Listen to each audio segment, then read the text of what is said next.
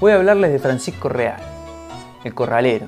Él era de tallar más bien para el norte, para el lado de la laguna de Guadalupe. La noche que lo conocí no se me olvidará jamás. Esa misma noche, la lujanera, porque sí, vino a dormir a mi rancho. Y Rosendo Juárez, el pegador, dejó el barrio, dejó el arroyo para no volver jamás. Claro, a usted le faltará la debida experiencia para reconocer ese nombre, pero Rosendo Juárez, el pegador, era de los guapos que pisaba más fuerte en Villa Santa Rita, era un mozo acreditado para el cuchillo. Sabía llegar de lo más paqueta a quilombo, con prendas de plata. Los hombres y los perros lo respetaban, las chinas también. Nadie ignoraba que estaba debiendo dos muertes. La suerte lo mimaba, como quien dice. Los mozos del barrio le copiábamos hasta la manera de escupir. Sin embargo, una noche nos ilustró la verdadera condición de Rosendo. Parece cuento, pero esta historia de esa noche comienza de un modo rarísimo, con un placero insolente de ruedas coloradas. El placero lleno hasta el tope iba a los barquinazos por los callejones.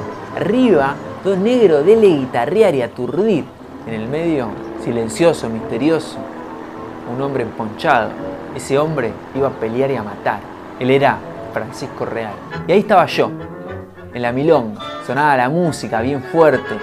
Del embraje, la lujanera, que era la mujer del Rosendo, le pasaba el trapo a todas, de lejos. Igual yo había conseguido una compañera muy seguidora para el tango. Estaba contento. El tango hacía su voluntad con nosotros, nos arreaba y nos perdía, nos ordenaba y nos volvía a encontrar.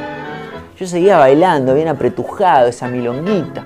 El rato llamaron a la puerta con autoridad. Enseguida, un silencio general. Una pechada poderosa a la puerta y el hombre ya estaba dentro. El hombre era parecido a la voz. Para nosotros todavía no era Francisco Real, pero sí un hombre alto y fornido, vestido enteramente de negro, con una chalina color bayo echada sobre el hombro. La hoja de la puerta la abrí me golpeó. Y de puro atolondrado me le jugué encima. Le encajé la zurda en la facha mientras que con la derecha sacaba el cuchillo filoso que guardaba en el chaleco. Poco iba a durarme la atropellada. El hombre para firmarse estiró los brazos y me hizo un lado, como despidiéndose de un estorbo. Me dejó agachado atrás con el cuchillo en la mano, siempre más alto de los que iba desapartando.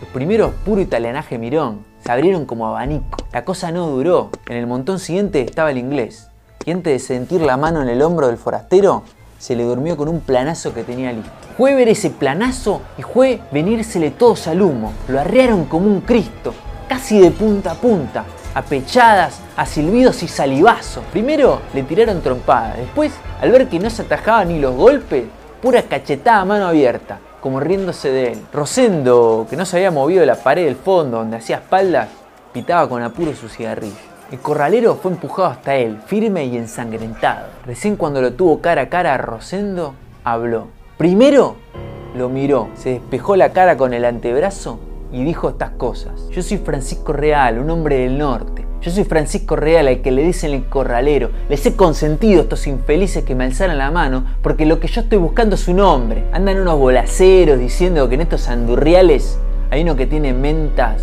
de cuchillero y de malo que le dicen el pegador. Quiero encontrarlo para que me enseñe a mí que soy Naides, lo que es un hombre de coraje y de vista. Dijo esto y no le quitó los ojos de encima. Ahora le relució un cuchillo en la mano derecha al corralero. Todos nos fuimos abriendo y los mirábamos a los dos. Hasta la jeta del ciego que tocaba el violín acataba ese rumbo. En eso oigo un ruido atrás. Se había abierto la puerta entraron seis o siete hombres. Seguramente eran de la barra del corralero. Estos seis o siete hombres vigilaban, listos para entrar a tallar si el juego no era limpio. ¿Y qué le pasaba mientras tanto a Rosendo que no lo sacaba rajando ese balaquero? Lo seguía mirando. El cigarrillo no sé si lo escupió o se le cayó de la cara. En eso la lujanera, la mujer del Rosendo, fue hasta su hombre, le metió la mano en el pecho y desenvainó su cuchillo. Se lo dio diciendo estas palabras. Rosendo, Creo que lo estarás precisando. A la altura del techo había una ventanita que daba al arroyo. Rosendo recibió en sus manos el cuchillo como no reconociéndolo. Se empinó hacia atrás y de un golpe lo lanzó por la ventanita. Y el cuchillo fue a parar al arroyo, perdiéndose en el Maldonado. Yo sentí como un frío. De asco no te carneo, dijo Francisco Real y alzó la mano para castigarlo. Entonces la lujanera se le prendió el brazo y se le echó encima. La lujanera lo miraba a Francisco Real con unos ojos de fuego y le dijo, déjalo a ese que nos hizo creer que era un hombre. Francisco Real se quedó perplejo y le abrazó como, como para siempre. Y ahí le gritó a los musicantes que le metieran tango y milonga y a los demás que bailáramos. La milonga corrió como un incendio de punta a punta. Francisco Real bailaba con pasión, con una pasión ardiente con la lujanera, se los veía apasionados. Y ahí cuando se arrimaban para la puerta, gritó, vayan abriendo cancha que la llevo dormida. Dijo y salieron en la marejada, como si el tango los perdiera. Yo di unas vueltitas con una mujer y luego la planté. Le dije que era por el calor. Y salí afuera. En eso siento un codazo.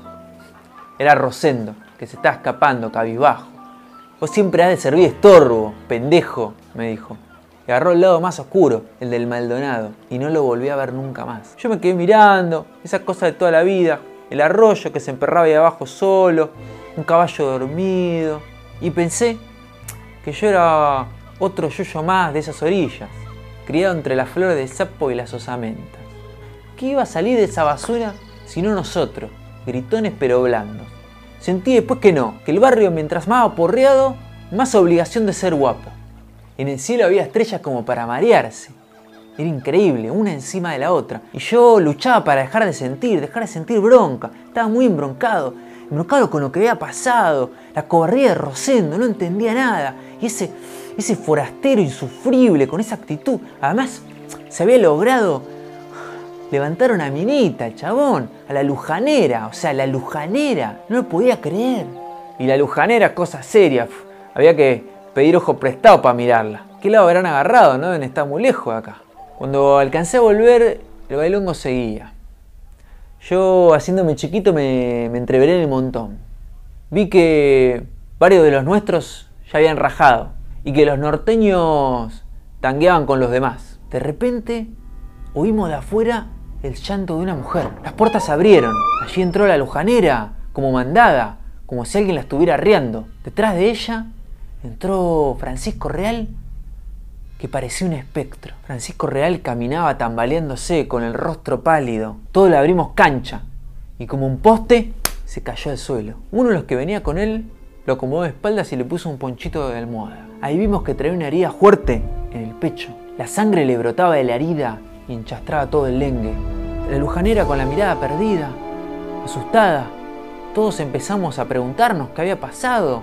En eso ella nos cuenta que fueron con el corralero a un campito que estaba ahí cerca y de la nada apareció un guapo que ella no sabe quién es, un hombre misterioso que inferió para pelear y de la nada sacó un cuchillo en la oscuridad y le infirió una puñalada en el pecho del corralero y huyó en la penumbra. ¿Quién le iba a creer? Ahí el hombre estaba muriéndose a nuestros pies. Tápenme la cara, dijo cuando no pudo más. Solo le quedaba el orgullo. Alguien le puso encima un chambergo negro. Y ahí se murió, sin queja. Cuando el pecho dejó de subir y bajar, se animaron a descubrirlo. Tenía ese aire fatigado de los difuntos. Ese era uno de los hombres de más coraje de esos tiempos. Se escuchó ahí decir, tanta soberbia al hombre y solo sirve para juntar moscas.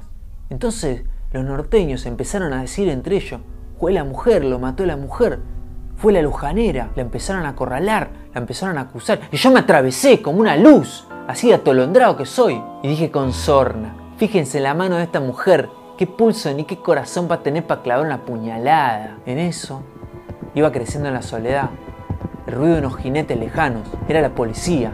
Entonces determinaron que lo mejor era traspasar al muerto al arroyo. ¿Recordarán ustedes la ventanita alargada cerca del techo por donde pasó el puñal? Bueno, por ahí después pasó el muerto. Antes de tirarlo, lo despojaron de las monedas que traía. Hasta uno le echó el dedo para quedarse con el anillo. Y así, ese hombre, ese guapo cuchillero del norte, se perdió en la oscuridad del arroyo.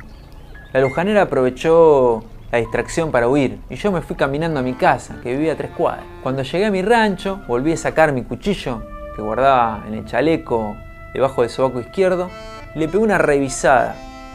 Estaba como nuevo, inocente, sin un rastro de sangre. Y lo volví a guardar. El hombre de la esquina rosada. Jorge Luis Borges.